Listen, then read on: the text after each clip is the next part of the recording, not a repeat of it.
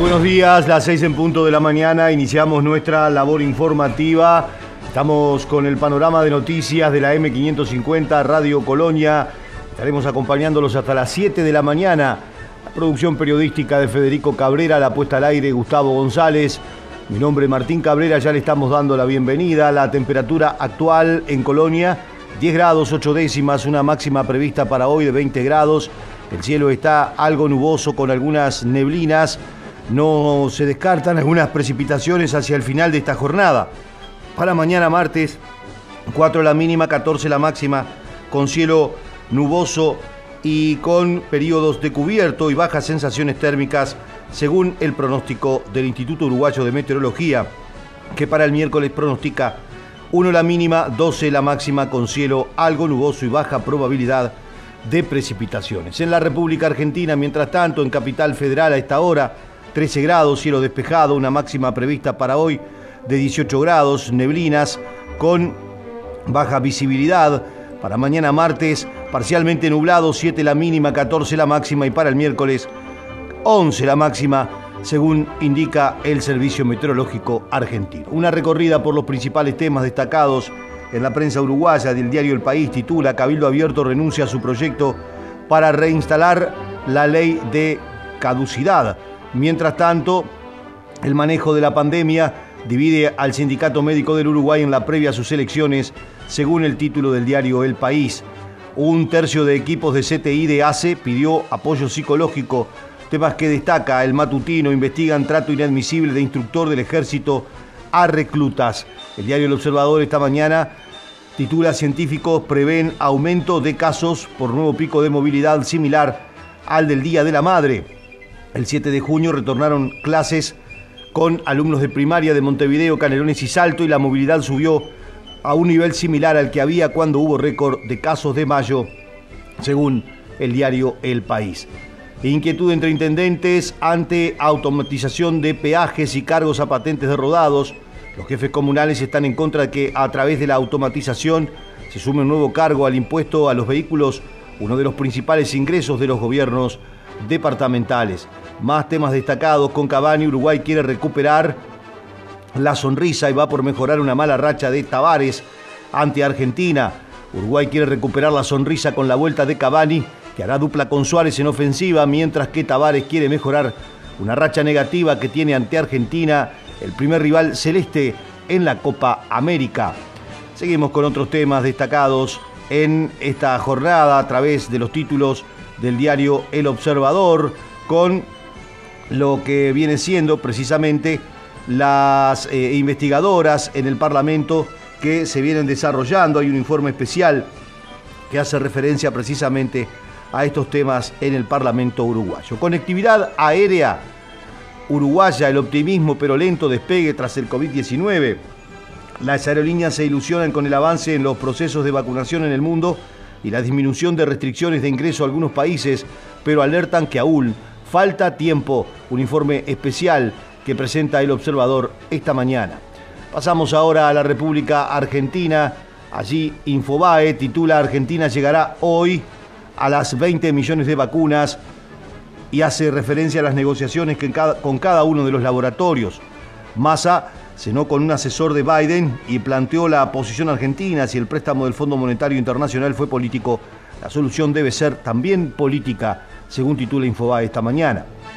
Jueces trasladados, titula La Nación, el oficialismo solo avanzó contra los dos camaristas que Cristina tenía en la mira.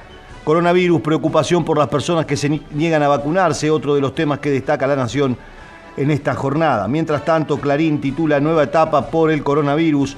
La flexibilización que se suma hoy a la ciudad. Abren shopping y escuelas secundarias. Cambio de fase. El Gran Buenos Aires libera restricciones y se prepara para volver a las aulas.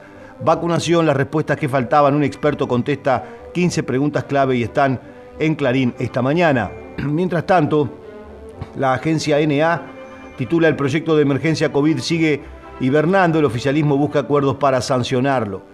Llegan 934.000 vacunas de AstraZeneca y Argentina supera los 20 millones de dosis en cuanto a dosis recibidas.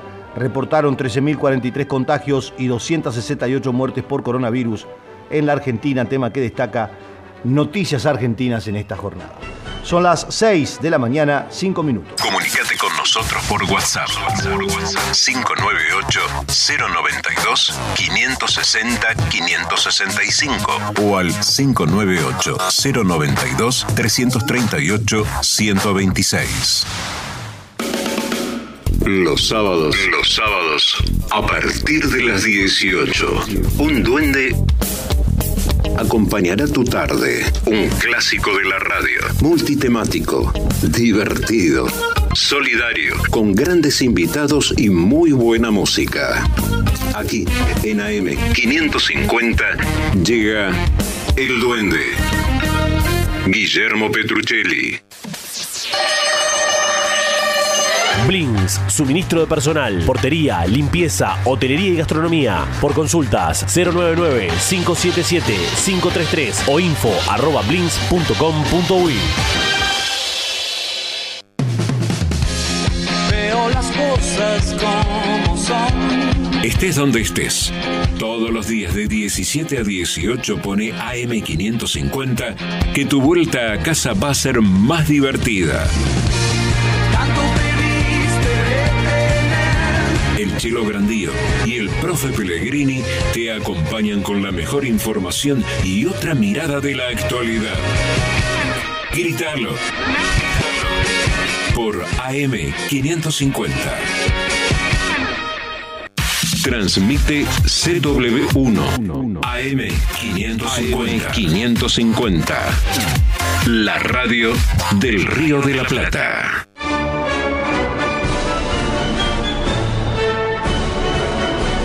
Siete minutos pasan de las 6 de la mañana. El análisis de 13.980 pruebas para la detección de COVID-19 permitió constatar 2.054 casos nuevos de la enfermedad, informó ayer el Sistema Nacional de Emergencias en Uruguay. Actualmente hay 33.399 casos activos del virus, 460 pacientes se encuentran en cuidados intensivos, según se señaló.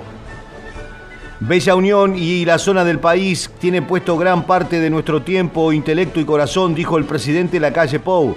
Al encabezar el inicio de la zafra de cosecha de caña de azúcar, el presidente uruguayo anunció una serie de proyectos para esa zona, como la plantación de cáñamo industrial y avances para la construcción del puente Bella Unión Montecaseros. El mandatario abogó por el compromiso de todas las partes para desarrollar esa región del país, con énfasis en aspectos económicos, sociales y ambientales. Y hoy venimos con una inmensa tranquilidad, con una enorme tranquilidad, que es cumplir con la palabra, que es decir lo que vamos a hacer y llevarlo a cabo. ¿Es fácil? No, no es fácil. Porque lo que nosotros comprometimos y entendemos requiere el esfuerzo de todos. Lo decía recién, creo que muy bien resumido el presidente ANCAP. Muy bien resumido en los tres ámbitos fundamentales. Terminó con el económico, que termina siendo vital para sostener. Habló del tema social, que sabemos lo que significa en esta zona, y obviamente también el cuidado ambiental. Yo me pararía arriba de esos tres conceptos y bregaría para que todos, eh, el, sector privado y el gobierno, todo, desde el alcalde, el intendente, todos los representantes, pongamos prueba hacia allí. Tenemos un compromiso desde la caña de azúcar. Ahí empieza el compromiso. Empieza en el productor y en el cortador. Y de ahí a toda la cadena industrial, con sus virtudes y con la mejora de sus defectos. Porque no lo inventamos, nos lo contaron.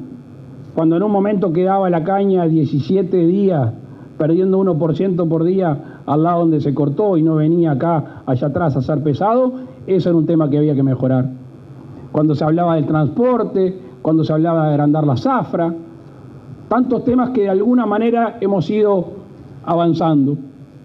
Y obviamente que desde el 13 de marzo, que no andábamos muy lejos de aquí, nos cambió la vida a todos. Y la vida de esta zona también. Y por eso cuando hubo que hacer un seguro de paro especial se hizo, como se hizo para los trabajadores citrícolas, también para la caña de azúcar. Firmamos estos días un nuevo proyecto que va a ir al, al Parlamento. Estamos comprometidos además con complementar yo no veo más a, Mario Ayala acá, pero lo vi hoy, hoy temprano. Nosotros estamos jugados, jugados a hacer el puente Bella Unión Montecasero. Va a cambiar esta zona. Estamos hablando constantemente con el gobierno argentino. Días pasados hablé con el embajador. Estamos viendo si algún banco de desarrollo puede financiar la obra. De la misma, de la misma manera, quiero hacerles un anuncio que algunos de ustedes ya lo saben, lo, lo conversaba con la gente de la UTA hace un tiempo en mi oficina. Vamos a estar haciendo en breve un llamado para la plantación e industrialización del cáñamo aquí en Bella Unión, que también va a generar desarrollo y fuente de trabajo. Estamos comprometidos con potenciar las habilidades de esta zona, que es plantar, que es regar, que es cuidar, que es procesar y tratar de integrar toda la cadena. Y por eso hoy el gobierno hoy viene acá cumpliendo la palabra, sabiendo que tenemos muchísimo por hacer y estoy hablando de los dos lados del mostrador, obviamente que nosotros tenemos que hacer punta en este sentido y para decir que Bella Unión y esta zona del país tiene puesto gran parte de nuestro tiempo, gran parte de nuestro intelecto y gran parte de nuestro corazón. También destacó que cuando comenzó la emergencia sanitaria fue creado un seguro de paro especial para los trabajadores de la caña de azúcar similar al redactado para los trabajadores citrícolas. Además informó, estamos jugados a hacer este puente, como expresaba y como lo escuchábamos. Anunció la apertura de un llamado para la plantación de cáñamo y también se refirió a la elaboración de 440 mil toneladas de azúcar que se prevén elaborar en esta temporada. El ministro de Ganadería, Agricultura y Pesca, Uriarte, agregó que la presencia de gran parte del gobierno es una muestra de la importancia que reviste la zona. En tal sentido, se mm, hizo referencia a las situaciones eh, de la cosecha actual, será de proporciones similares a la del último año. El presidente de ANCAP, Alejandro Stipanchik, agradeció la presencia del presidente Lacalle Pou en la planta de Alur y recordó que la última visita presidencial había ocurrido en el 2009. Además reconoció la labor realizada por la mano de obra directa e indirecta que opera la planta ubicada en Bella Unión. Y me pasé de largo y alguien me avisó, mirá que está la gente de, de Belén y De Belén. y de la Caboleña también Raúl Sendí, que había algunos. Son placeres, gracias. Son, son realidades distintas, ¿verdad? Eh, cuando estaba volando para acá estuve leyendo el informe de Alur respecto a la gente de, Belén, acerca del rendimiento de esas, de esas chacras, acerca de la conveniencia o no para Alur de esa parte de- del negocio. Obviamente que hay eh, predefiniciones tomadas, no me corresponde a mí decirlas, sino al directorio de Alur. La idea es que no se retasen las fuentes de trabajo, que no se pierda ese trabajo y que, y que sea para, para mejor de todos, para mejor de, de la gente que obviamente cuando está pensando en su trabajo este, eh, la pasa mal si es que tiene el riesgo de perderlo, pero también para, para Lur y para el sistema cañero. Así que nos vamos a aproximar en ese sentido, insisto, que la respuesta la va a dar a Lur en, su momento. Con respecto a las otras colonias, son casos distintos. Ustedes, los que son de acá, conocen bien eh, qué tipo de productores son, el rendimiento que están teniendo, el financiamiento que han tenido y que eventualmente hoy no estarían consiguiendo. Saben también de que algunos de estos productores se le ha ofrecido participar en otros grupos de eh, cortadores entre ellos. Conocen bien la situación, me llevo el reclamo. Ese es un tema un poquito, un poquito más complejo que, el, ante- que el de Belén. El presidente estimó este fin de semana que en Uruguay habrá 2 millones de personas vacunadas con la segunda dosis contra la COVID-19 a mediados de julio. Enfatizó que el país es el primero en América Latina que comenzó a inocular a menores de entre 12 y 17 años. El gobierno analiza una eventual tercera dosis, según recomendaciones médicas y científicas. Para ello, reservaría más vacunas al laboratorio Pfizer. Sobre la emergencia sanitaria por COVID-19, la calle Po manifestó a los medios que espera que Uruguay se esté alejando del peor momento de la pandemia. Espero que alejándonos del peor momento de la pandemia, espero. Eh, algunos registros, si se sostienen, son, serían alentadores, que es la baja en la ocupación del, del CTI, pero sí se sostienen. Y fundamentalmente el avance de, del proceso de vacunación. Nuestro país es el primero en toda América Latina que empezó a vacunar menores de 18 años. Eh, si todo sale, sale bien, a mediados de julio podíamos estar con 2 millones de personas vacunadas con la segunda dosis. Eso haría que el combate a la pandemia dé un paso adelante bastante, bastante importante. Obviamente que el cuidado de cada uno de nosotros, veníamos hablando con la gente de acá de, de Alur, con la gente que está cortando caña, cuando se genera un contagio, no solo es esa persona, la salud de esa persona, sino también la salud de los compañeros de trabajo y, y el, tra- el- el- el trabajo de ellos mismos. Entonces hay que cuidarnos entre todos. Presidente, ¿cómo toma habla de muertes evitables y se plantea que el gobierno podría hacer algo distinto? Yo hablaría de casos evitables. Eso, eh, hasta ahí llego a dar la, la discusión. Sobre lo otro, me veo tentado a entrar en un debate, pero es un nivel de debate en el cual el presidente de la República no solo no, no, no quiere, sino que no debe eh, ingresar. Ahora, Con lo cual, por eso respiré hondo antes de contestar. Ahora, presidente, ¿cómo se es para usted con respecto a lo que se han señalado por parte de, de algunos médicos, científicos, de hacer responsable al gobierno de las muertes que se han registrado por COVID-19? De nuevo, de nuevo, no me tiren la lengua porque para hablar tengo, pero no es mi, no es mi rol ni, ni mi función. Yo soy el presidente de todos los uruguayos. Aún de aquellos uruguayos que se dedican a, Se a- a caranchear, como se dice en ¿Se hace campaña. política En Facebook somos arroba Radio Colonia AM550. Las dos orillas, de 18 a 19, con Guillermo Marconi. Por un país sin grietas y más unión.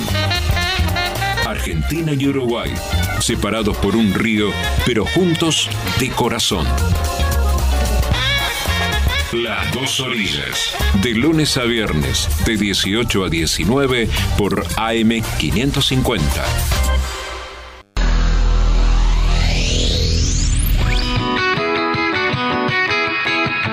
Nuestra tierra. Nuestra tierra. Con Fernando Bertelo, Esteban Fuentes y Facundo Mezquida. Facundo Mezquida. Nuestra tierra. Todos los sábados. Todos los sábados. De 6.30 a 9. Información del campo. Nuestra tierra. Nuestra tierra. Por Colonia. AM550. Investigamos, desarrollamos y producimos vacunas y productos biofarmacéuticos de alta complejidad. En nuestra planta de Garín fabricamos las vacunas contra la gripe, neumonía y VPH. Somos Synergium Biotech, innovación y calidad argentina. No esperes al fin de semana para estar informado. Colonia Agropecuaria es tu programa. Lunes a viernes de 14 a 16 por AM550 Radio Colonia. Colonia, Uruguay.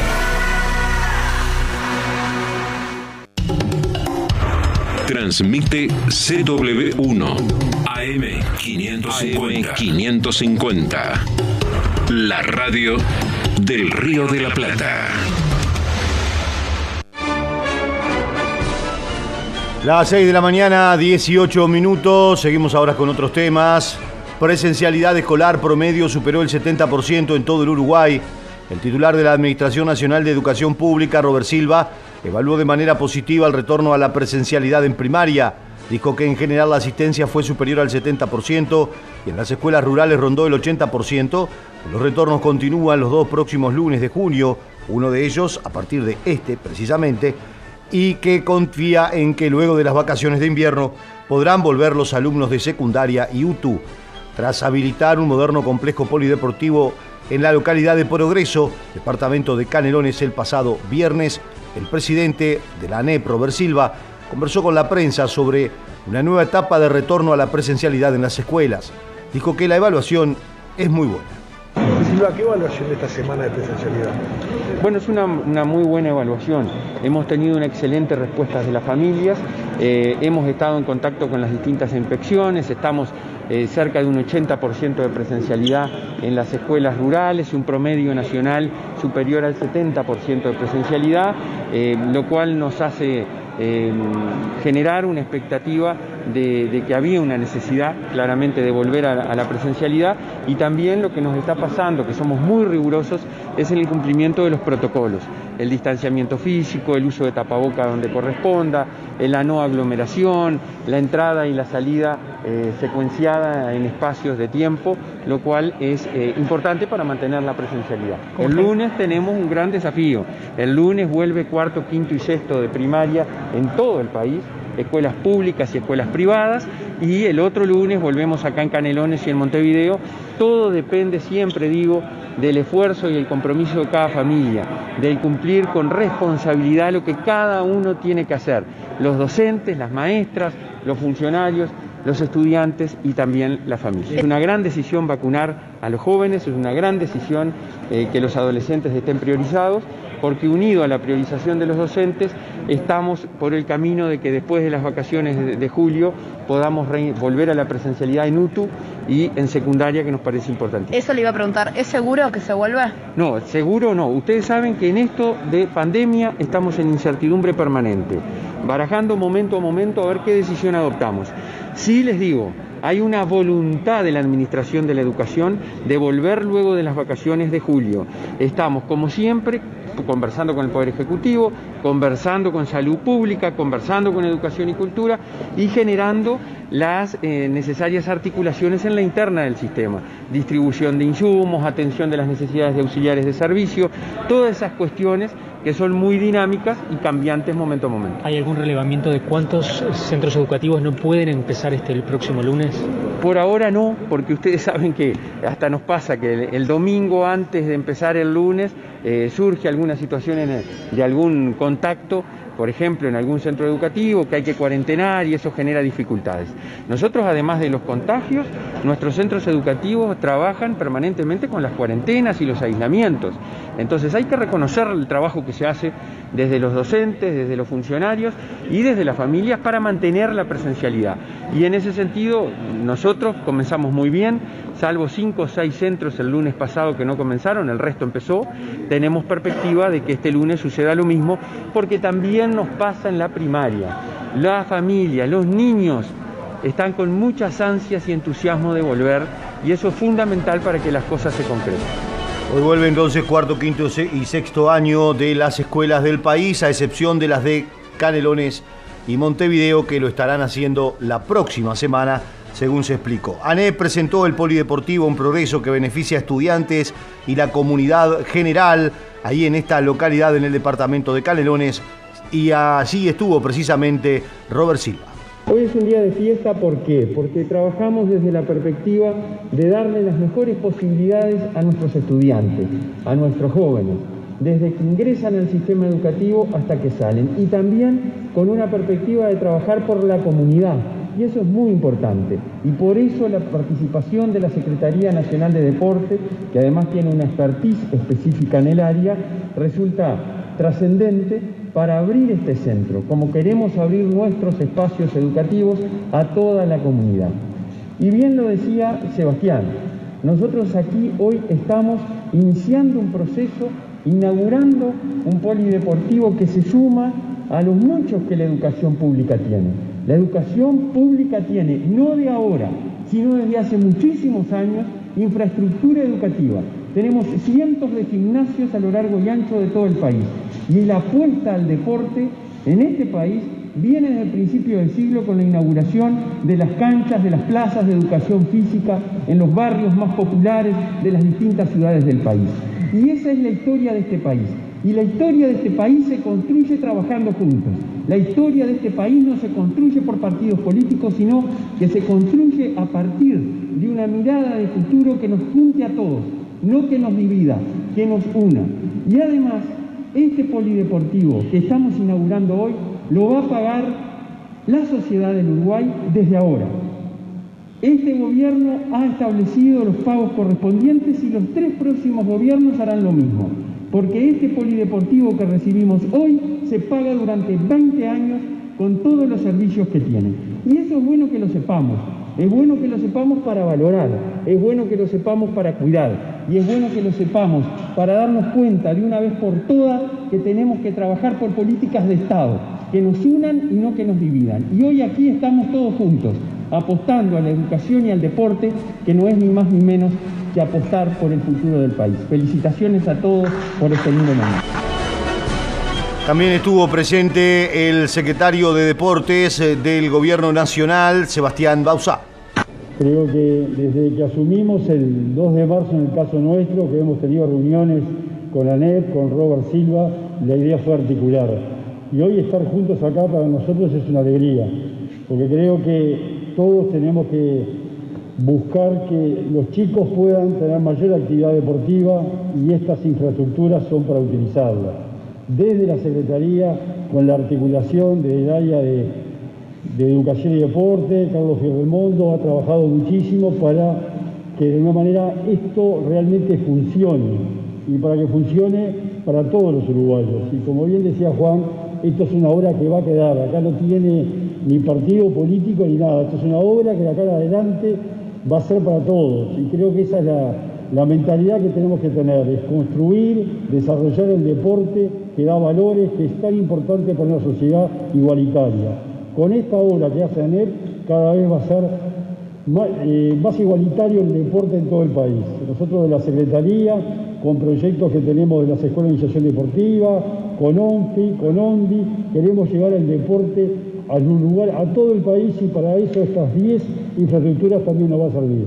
Así que felicitaciones y cuenten con nosotros para trabajar en conjunto a nivel comunitario, a nivel federativo. Nada más.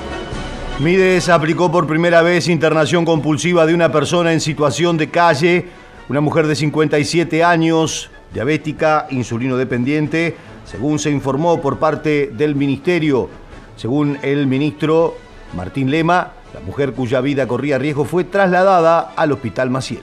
Esa fue la primera vez, ayer de noche eh, a través de un equipo del Ministerio de Desarrollo Social eh, se constató a, una mujer de 57 años y se solicitó la concurrencia de un médico a los efectos de eh, poder tener con mayor precisión si se trataba de una situación con riesgo de muerte.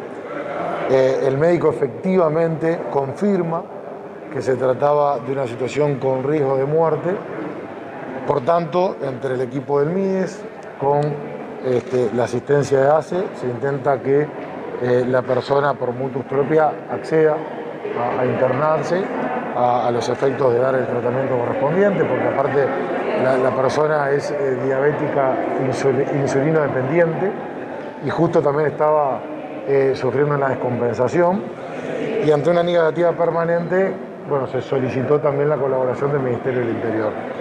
Una vez articulada entre las tres partes, Ministerio de Desarrollo Social, ACE y el Ministerio del Interior, se incentivó que la mujer concurra a un centro de salud, lo cual finalmente, y esto es algo muy, muy positivo, eh, en diálogo con la presencia de personal de estas tres instituciones, la mujer decidió internarse, también lo aceptó, y está internada en el Hospital Maciel. Para el líder de Cabildo Abierto, el paro general convocado por el PIT-CNT muestra insensibilidad con la realidad que vive el país. Guido Manini Ríos consideró que realizar un paro general en estos momentos es mostrar insensibilidad con la realidad que está viviendo el Uruguay. No obstante, el senador reconoció que todo trabajador tiene derecho a parar. Claramente, en primer lugar, eh, el derecho a hacer el paro, por supuesto que lo tienen los trabajadores de cualquier sector o de cualquier central, pero indudablemente que yo creo que en estos momentos es mostrar insensibilidad con la realidad que está viviendo el país, con un momento de angustia y desesperación para tantos uruguayos. Esto no ayuda a nada, ya se sabe de antemano que no se va a adelantar nada con el paro, lo único que se le va a generar contratiempos a mucha gente.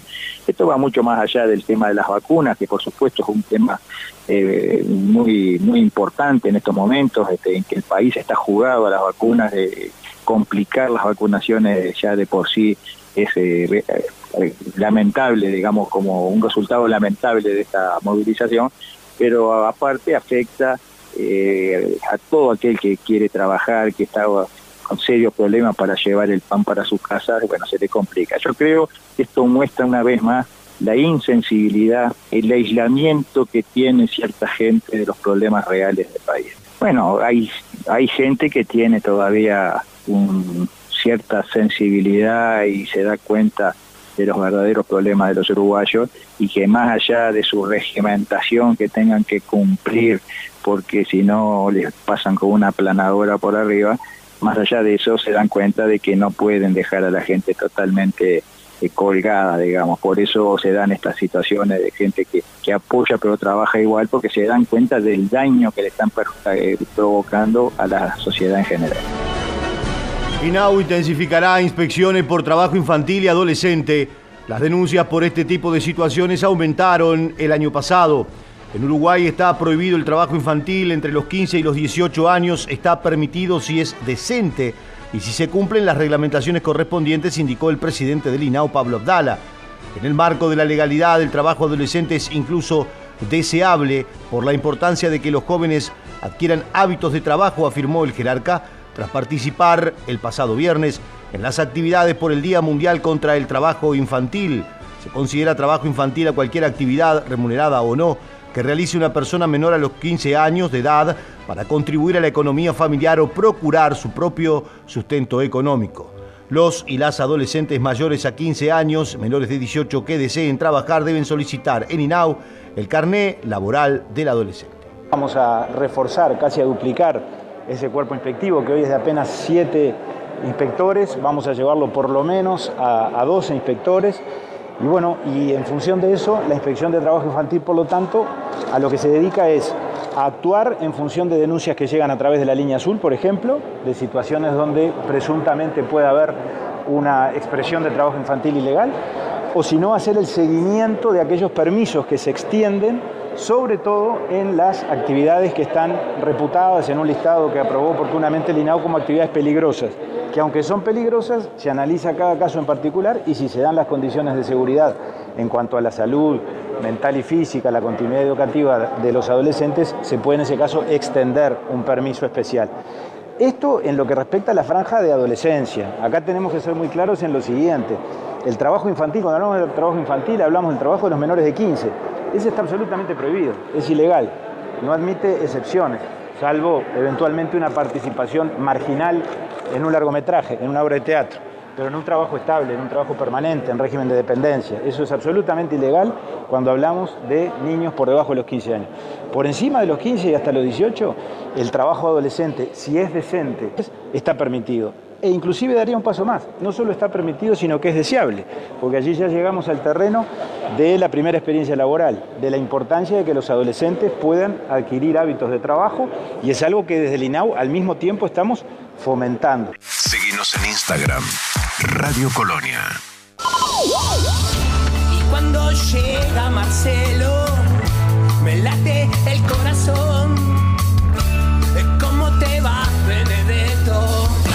¿Cómo te va, Benedetto? Soy Marcelo Benedetto. Es el momento de no perderse de 12 a 14. ¿Cómo te va, Benedetto?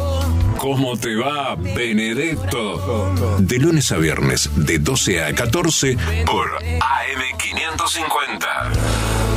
¿Cómo te va, Benedetto?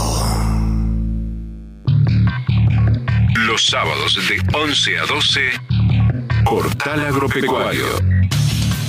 Una mirada diferente para conocer la producción, la comercialización, la industria y los mercados de alimentos de la Argentina. Con Horacio Esteban, Portal Agropecuario, por AM 550.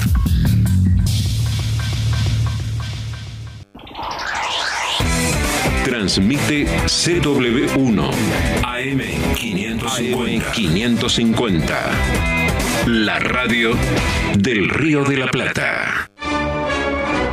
Tres mujeres embarazadas permanecen internadas en CTI tras contraer COVID-19. El director del Hospital de Clínicas, Álvaro Villar, informó que este pasado fin de semana tres mujeres embarazadas están internadas con COVID-19 en el CTI del C-Centro.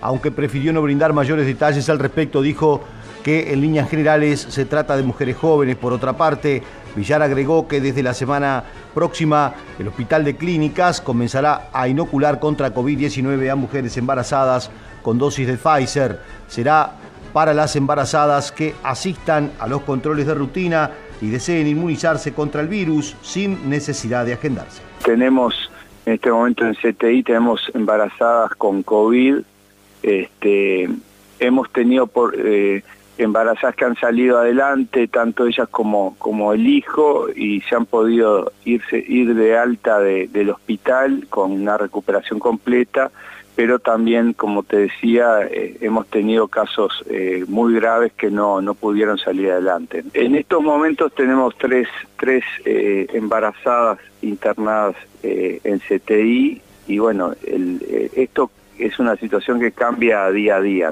No, detalles preferiría no dar, pero bueno, en, en líneas generales son, son mujeres jóvenes. En un mes murió la misma cantidad de embarazadas por COVID que en todo el 2019. Hace algunos días se registró la séptima muerte materna por COVID-19 en nuestro país y ante el avance de complicaciones en los casos, los docentes de la Facultad de Medicina presentaron una nota al Ministerio de Salud Pública sobre la emergencia de esta situación y plantearon medidas vinculadas a la prevención. La ginecóloga Fernando, Fernanda Nosar dijo. Para nosotros siempre eh, el, indicador mortalidad materna es un indicador muy significativo para, para todos los países desde el punto de vista sanitario porque el proceso en general del embarazo, del nacimiento y del posparto se da en la mayoría de las veces en, mujeres jóvenes, en edad reproductiva, mujeres sanas, donde lo esperable no es que acontezcan estas complicaciones. Entonces, siempre que existen causas que se comienzan a reiterar, son un elemento de alerta en el buen sentido, en el, sentido de que nos ponemos a analizar, a determinar las causas. En particular, lo que nos ha pasado con, esta enfermedad, con la COVID, es que transitamos eh, todo un año previo donde nuestro discurso público y con nuestras pacientes en particular era que, bueno, que la infección aparentemente no generaba mayores complicaciones durante el embarazo. Este, de hecho, las conductas que se tomaron en ese sentido, cuando todavía la circulación no era tan elevada, fueron en esa línea y de hecho la inmunización pasó o la recomendación de la inmunización, la recomendación de las vacunas pasó de, una recomendación solo en mujeres que tenían otros factores de riesgo no vinculados con el embarazo, hasta después hacernos más intensivos en cuanto a que comenzamos a ver los resultados también de otros países, sobre todo de países cercanos como Brasil, donde la mortalidad materna también este, se está convirtiendo en un problema sanitario vinculado con, con la COVID. Por un lado tenemos e, este tema de la prematurez. En estos casos graves y cuando son embarazos de pretérmino, indudablemente como parte del tratamiento del binomio de salvar alguna de las vidas, este, termina aconteciendo un recién nacido prematuro, como por ejemplo sucedió en el último caso de la muerte materna, donde unos días previos se había interrumpido el embarazo. Después, en general, eso es una información muy importante.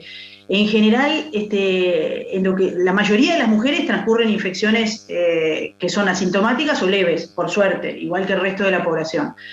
Pero una duda que, que, surge muy frecuentemente en la mujer embarazada o en toda la familia que cursa esto es qué riesgos existen de transmisión, por ejemplo, de la infección durante el embarazo para el feto o al recién nacido durante el nacimiento las posibilidades de transmisión vertical, lo que se llama de, pasaje de la infección transplacentaria durante el embarazo, son muy, muy, muy reducidas y son escasos reportes a nivel mundial de recién nacidos que al momento del nacimiento, por múltiples estudios, se confirma o se concluye que efectivamente la infección fue antes del nacimiento. Diríamos que es excepcional, es decir, que lo que nos van a escuchar decir es que el riesgo de transmisión durante el embarazo es prácticamente nulo. El dirigente del PCNT, Fernando Pereira, habló sobre el paro del 17 de junio. Dijo, garantizamos que los vacunatorios estarán abiertos y que habrá forma de llegar a ellos. El presidente del PCNT contestó la inquietud planteada por el senador nacionalista Jorge Gandini. Dijo que el tema fue contemplado desde el primer día.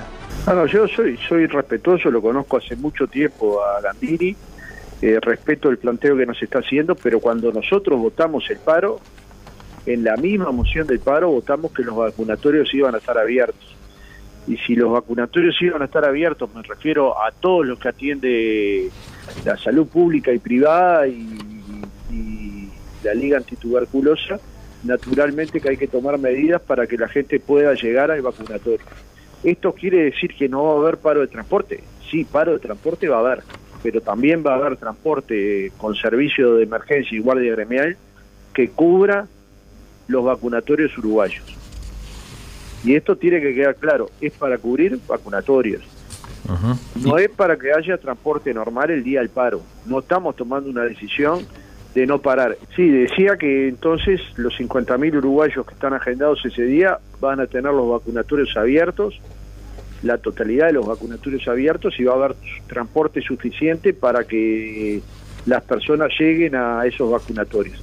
Ayer se hicieron las gestiones oficiales con los sindicatos de la salud y del transporte, pero naturalmente que en estas semanas hubo muchas conversaciones en relación a que este servicio no se podía haber afectado por ninguna decisión ni sindical ni de ningún otro tipo. De forma tal de que si el primero de mayo habíamos sostenido primero de mayo, primero la salud, primero la vida y una parte de la circunstancia sanitaria tiene que ver con que la vacunación se maneja al mejor ritmo posible, naturalmente que no vamos a afectar aquello que nosotros mismos defendíamos hace poco, pocas semanas, de forma tal que podemos asegurar que los vacunatorios van a tener transporte suficiente para llegar que los trabajadores de la salud ya están haciendo gestiones para que haya determinada flexibilidad con los horarios, pero la totalidad de los vacunatorios van a poder eh, vacunarse en tiempo y. Desde la Intendencia de Colonia hay expectativas sobre la decisión de Buquebús de ofrecer pasajes Colonia-Buenos Aires. La Dirección de Turismo de la Intendencia ve con expectativas la decisión de la empresa Buquebús de ofrecer pasajes Colonia-Buenos Aires a partir del mes de septiembre. El subdirector de Turismo, Martín de Freitas, dijo. Eh, para nosotros es una buena noticia, hay que ver que si eso se puede lograr, hay que, hay que seguir evolucionando como país para, para poder recibir a esas personas y por supuesto tomar todos los recaudos necesarios. Pero creo que esas iniciativas son buenas, de alguna manera también presionan a que todo esto se dé y, bueno, tenemos que seguir este, trabajando juntos para, que, para poder recibir efectivamente a, esas personas. Sí, sí, este, sabemos del trabajo que está haciendo el subsecretario y el ministerio en general, sabemos de, muchas conversaciones que hay al respecto. La Intendencia de Colonia está por supuesto trabajando también para que eso suceda hay que, hay que seguir este, esperando y ver de, captar de alguna manera eh, esas inquietudes que, que, está recibiendo en este caso esta, esta empresa para poder llevarlas a cabo y hacerlas efectivas. Por supuesto que hay que ser cautos, cautos hay este, muchas este, propuestas eh, a realizar que nos pueden hacer mucho bien. Eh, hay mucha gente que, está queriendo cruzar, sabemos eh, el intendente está recibiendo este, continuamente inversores o, propuestas de inversión, estamos recibiendo también propuestas para, para poder este, venir a, a radicarse. todo eso estamos cada vez más cerca pero hoy este, yo no tengo las facultades, ni siquiera puedo este, eh, decirte que es, una, que es una seguridad que eso vaya a pasar. De Freitas señaló que no se ha salido a promocionar al departamento para las vacaciones de julio, pero también eh, reconocen que Colonia será uno de los destinos elegidos por los uruguayos. Es momento de cuidarse, dijo.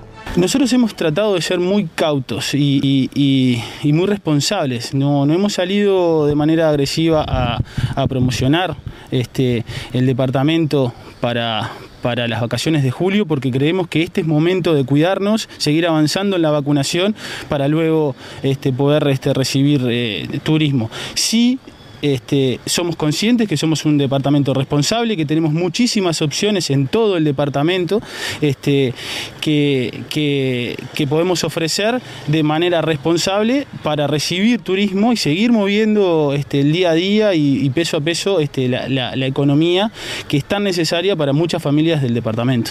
Seguimos en Twitter. Twitter. Arroba Colonia AM550.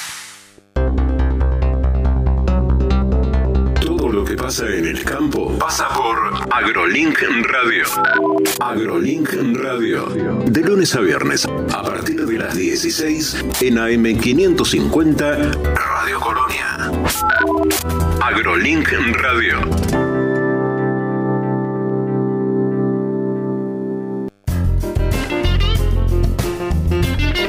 De 9 a 12 llega Hola Chiche por AM550. Hola Chiche. Todos los días en AM550, la mirada aguda de Chiche Helblum te cuenta la actualidad. La gran mañana de Chiche, de 9 a 12, por AM550. Transmite CW1 AM550. La radio del Río de la Plata. El Día de Portugal se celebró en Colonia. La embajada portuguesa en nuestro país resolvió celebrar en Colonia del Sacramento el Día de Portugal, por lo que se hizo presente una delegación encabezada por el embajador Joao Pedro Antunes. El intendente Carlos Moreira y el embajador mantuvieron un encuentro para luego pasar al salón de actos donde se desarrolló una ceremonia que tuvo la particularidad de contener un video, una videoconferencia entre las autoridades de dos ciudades hermanas, Guimaraes y Colonia del Sacramento. La delegación recorrió el barrio histórico acompañados por el director de Patrimonio de la Intendencia, el arquitecto Walter de Benedetti y también el licenciado Marcelo Díaz Busquiazo, es eh, representante ante la UNESCO. El embajador Antunes anunció la colaboración en materia cultural en un proyecto en el barrio Los Nogales y la presencia en el próximo Festival de Colonia de una artista portuguesa. Desde la Embajada ambicionamos renovar constantemente la presencia cultural portuguesa en Colonia. En nuestro plano de actividades culturales del 2021 incluimos dos acciones relevantes que iremos a llevar a cabo en el segundo semestre. Una es un proyecto eh, llamado Un trazo por Magallanes, celebrando aún el viaje de Magallanes y el Cano, en el barrio Los Nogales, que está a cargo de la Asociación Cultural Casa ao Lado, que es de Villanova de Famalicão, no es Guimarães, pero está a 20 kilómetros. y eh, el segundo eh, la segunda acción es una participación de la cantante lírica Carla Caramullo en el Festival de Colonia. Yo creo que es la primera vez que apoyamos una presencia portuguesa en el Festival de Colonia, pero es algo que ambicionamos dar continuidad en el futuro, de tener una, una presencia portuguesa en este importante festival. Mm, me complace también señalar que la más relevante inversión portuguesa en Uruguay, transfluvial, y a los embajadores ahora siempre se nos espera que tengamos una componente económica en nuestros discursos, pues bueno, esta puedo decirlo afortunadamente que es el, el principal la principal inversión portuguesa en Uruguay y opera en Colonia. Es una empresa de transporte fluvial que trabaja directamente con Montes del Plata en, en. Así que también en ese aspecto económico tenemos una, una presencia en, en Colonia que mucho me complace. Se desarrolló una jornada de limpieza en la Rambla Costanera, la capital departamental, a cargo del personal del programa Oportunidad Laboral. Allí estuvo el intendente Carlos Moreira. La verdad, este, encantado con lo que están haciendo eh, toda esta gente que está aprovechando la oportunidad laboral que le brinda el gobierno nacional, este, prestando un señalado servicio a la comunidad, este, podando, recogiendo hojas, limpiando, limpiando la playa, todo tipo de tareas. Este, y una huerta orgánica también que funciona en el hogar Masa. Así que yo creo que es, es muy positivo para ellos que participan del programa y muy positivo para la sociedad uruguaya toda, que precisamente este, ve cómo trabajan, con qué espíritu, con qué ganas. Y bueno, eh, creo que ha sido un, excelente programa. Eh, los municipios por un lado, las direcciones de la Intendencia por otro lado, especialmente la de la Dirección de Higiene y, este, y Paseo Público, que es la que, bueno, donde prestan más servicios ellos, pero en, toda en todas las dependencias de, este, de nuestra administración están trabajando en los 11 municipios, en las juntas locales y en las direcciones de la Intendencia, con todo tipo de tareas. Sí, sí, sí, bueno, limpiando todo esto, cantidad de hojas que se han caído este, en este otoño, casi invierno, y limpiando las playas que también estaban este, en mal estado en este momento y colaborando con nuestra dirección de higiene. Creo que es muy, muy positivo lo que están haciendo por la sociedad colonial. Sí, están contentas, muchas, muchas mujeres además, mayoría de mujeres, creo que el 60% son mujeres, la mayoría son muy jóvenes además, así que este, la verdad que son trabajadoras con, con- con el alma puesta en lo que hacen. El viceministro de Interior, Guillermo Maciel, habló en Colonia de las prioridades que se mantendrán en la cartera que ya habían eh, sido expresadas por el ministro recientemente fallecido Jorge Larrañaga. La, la principal política tiene que ver con la prioridad de la seguridad. La seguridad pasó a ser, a partir del 1 de marzo del año pasado, una prioridad absoluta para el gobierno nacional. Y eso es lo que nos ha encomendado el presidente de la República. Por lo tanto, a la delincuencia y al delito ni un minuto de tregua. La, madre de la delincuencia hoy en día en el mundo entero es el narcotráfico. Y como ustedes saben, Colonia se ha destacado, el jefe de policía de Colonia, por un combate frontal al narcotráfico, más de ciento y pico de procesados por, este tipo de, de, delito que tanto estrago hace a toda la sociedad, que destruye familias, que corroa a la sociedad y a nivel nacional eh, un aumento en las incautaciones, un aumento en los allanamientos, un aumento en el cierre de las ventas eh, de, bocas de, de, pasta base y de drogas en general. Eh, el procesamiento de delincuentes muy conocidos a nivel nacional, la extradición de González Valencia, un narcotraficante vinculado a los carteles mexicanos muy importante, que fue extraditado a los Estados Unidos. Entonces, eh, el foco en eso, más allá de los delitos que tienen que seguir bajando, en los cuales estamos conformes con la tendencia a la baja, pero queremos más, redoblar los esfuerzos para que homicidios, rapiñas, hurtos, abigeato y el resto de los delitos continúen a la baja. ¿Hay posibilidades de traer más policía para el departamento de Colonia? Bueno, es, una, es, un tema que se está evaluando, lo vimos con el jefe, es una problemática a nivel nacional, donde hoy nos vemos afectados por un fenómeno tan importante que nos afecta a todos los europeos, que es la pandemia. El tema de la pandemia también hace estragos en la, policía, policías que están haciendo cuarentena, policías que han sido contagiados por COVID, que están en contacto con la población porque es parte de, de su trabajo y de su función, a lo que se suma el tema de las aglomeraciones, y ahí aprovecho que estamos con la prensa para nuevamente exhortar a los jóvenes, a la población en general, a evitar las aglomeraciones que generan focos de contagio. Aprovechemos que tenemos las vacunas, exhortar a vacunarnos y a tratar de minimizar eh, los contagios fuera de la burbuja, que es lo que nos genera un problema. Y por otra parte, más allá de la pandemia que nos ha afectado a todos, también tenemos las labores del combate al delito, sumada a las aglomeraciones, a la custodia que hacemos eh, de los vacunatorios, a la seguridad que se les brinda, al traslado de las vacunas.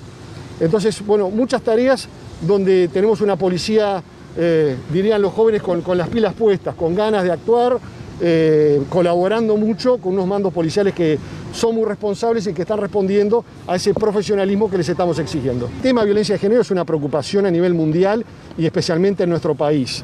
Por eso, eh, ustedes saben que en la LUC se creó una dirección nacional de política de género para aprender, eh, para, para continuar y potenciar lo que tiene que ver la lucha contra este flagelo que viven eh, varios países, entre ellos el nuestro. En materia de tobilleras, justamente en el día de anteayer estábamos con el, el, ministro Heber en el Centro de Comando Unificado analizando este tema. Estamos bien en la capacidad de tobilleras que tiene hoy el Ministerio del Interior. Recordemos que la tobillera, primero, va a ser incorporada en la medida que haya una decisión judicial que la imponga a eh, la persona, al agresor. En segundo lugar, que es una solución transitoria por X tiempo de acuerdo a lo que determine la justicia.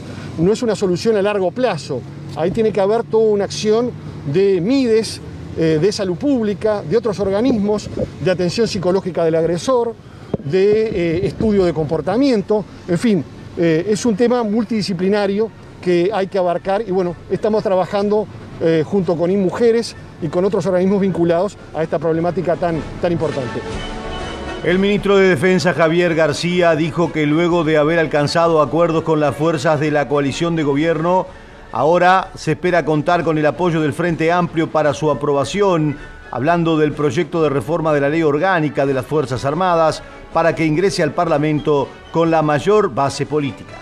Y así fue que, que lo hicimos y además dije una cosa más, yo era miembro informante del Partido Nacional del Senado con que si nos tocaba hacer gobierno, estamos hablando de octubre el 19, así que estamos fin de octubre, julio, julio el 19, falta poquitito para la elección, si nos tocaba hacer gobierno, la íbamos a modificar, pero con un proceso diferente al que se estaba votando esa ley, que era prácticamente a tapa cerrada. Ese, fue un proyecto de ley que no tuvo consultas, ni profesionales, ni, ni, ni, ni, se dio oportunidad para que quien era oposición en ese momento, nosotros, este, pudiéramos aportar en algo tan importante como es la ley orgánica de las Fuerzas Armadas.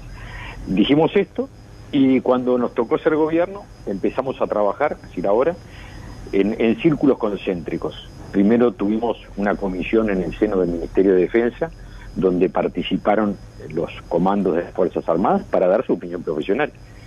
Porque era, es muy paradójico, nadie eh, discute que si usted hace una reforma a la salud, consulta a los médicos. Pero se, se, se obviaba en la reforma de las Fuerzas Armadas consultar a las Fuerzas Armadas.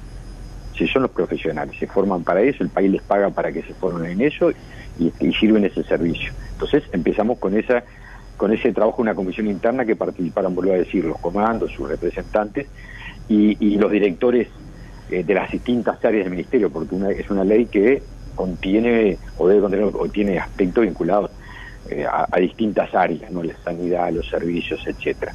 Después fuimos a un segundo círculo eh, más amplio, que eran los partidos de la oposición, porque en el gobierno, en el Ministerio, perdón, hay dos partidos representados. Partido Nacional, de quien hable, y Cabildo Abierto, sus secretarios de Cabildo. Este, entonces fuimos, y yo lo hice personalmente, a hablar con el presidente Sanguinetti, con el ministro Mieres. Entonces fuimos al, al, a ese círculo político de la coalición. Una vez que tuvimos, y el Partido Nacional, el senador Penales, una vez que tuvimos el visto bueno, que, que lo que quiere decir es, bueno, está bien, después veremos el detalle, pero lo, lo importante, los, los lineamientos, pues está bien, dimos el siguiente paso que es el que habíamos comprometido eh, cuando éramos oposición y que cumplimos siendo gobierno. Vamos a ir a buscar la opinión del Frente Amplio. Para saber qué opinan, no, para saber qué opinan y ver la posibilidad de incluir elementos de su pensamiento o de su visión, porque en, en lo que compartamos, porque la idea es que la ley no sea de este gobierno. No se puede tener una ley orgánica que cambie cada cinco años. Justamente por las leyes orgánicas tienen que tener un mediano y un largo plazo. Y para que dure más, entonces otra cosa hay que ser efectivo, tiene que tener más base política. Y entonces este, vamos a, se lo dimos a, a se lo hizo personalmente a la senadora Lazo, les corrijo, el, el integrante es el senador Vergara, no Carrera, que está en la Comisión de, uh -huh. de Defensa del Senado, y como dijeron ustedes, este, el senador Sánchez. Hablé con ellos primero en forma individual y después se los llevé formalmente a la señora Lazo, que es la vicepresidenta de la Comisión de, de, Defensa del Senado. Dije, acá está el anteproyecto, subrayo, anteproyecto. Será proyecto cuando ingrese al Parlamento. Y lo que aspiramos es que ingrese al Parlamento eh, con la mayor base. Entonces nos sentaremos y nos dirá, mire, esto sí, esto no para nosotros. Y diremos, bueno, a ver, podemos cambiar acá, podemos incluir esto. No llegamos a acuerdo, llegamos en algunos sí y otros no. Bueno, ahí ingresará el Parlamento formalmente y será el Parlamento el que termine de, de. Estamos ya prácticamente en el final, hablamos de fútbol. Paraguay dirigido por Berizzo se enfrenta a Bolivia que tendrá varias bajas por coronavirus. La selección argentina inicia frente a Chile su camino en la Copa América. En tanto, Uruguay estará viajando el miércoles para jugar el 18 su partido correspondiente al inicio de su participación precisamente en esta instancia que ya comenzó en la jornada de ayer. Brasil abrió la Copa América con una goleada por 3 a 0 sobre una disminuida Venezuela. Mientras tanto, en el partido correspondiente al encuentro entre Colombia y Ecuador, se dio precisamente el eh, segundo compromiso de esta um, instancia del torneo sudamericano. Decíamos entonces la selección de Paraguay con el argentino Eduardo Berizzo hoy frente a Bolivia, mientras que en lo que se refiere a la participación argentina se inicia frente a Chile en el camino de la Copa América. La um, selección argentina estará viajando entonces para poder eh, disputar este encuentro que se disputará a las 18 horas en el estadio Nilton Santos de la ciudad brasileña. Contará con el arbitraje del colombiano Wilmer Roldán, que estará asistido por los jueces Alexander Guzmán y John León. Será televisado por TV Pública. El eh, seleccionado argentino eh, estará con la conducción de Scaloni, que hasta el momento no ha dado se, señales de cómo se estará eh, parando el eh, conjunto albiceleste. Nos vamos, es el final. Ustedes quedan en compañía de nuestra programación, el encuentro con las noticias a través de flashes informativos.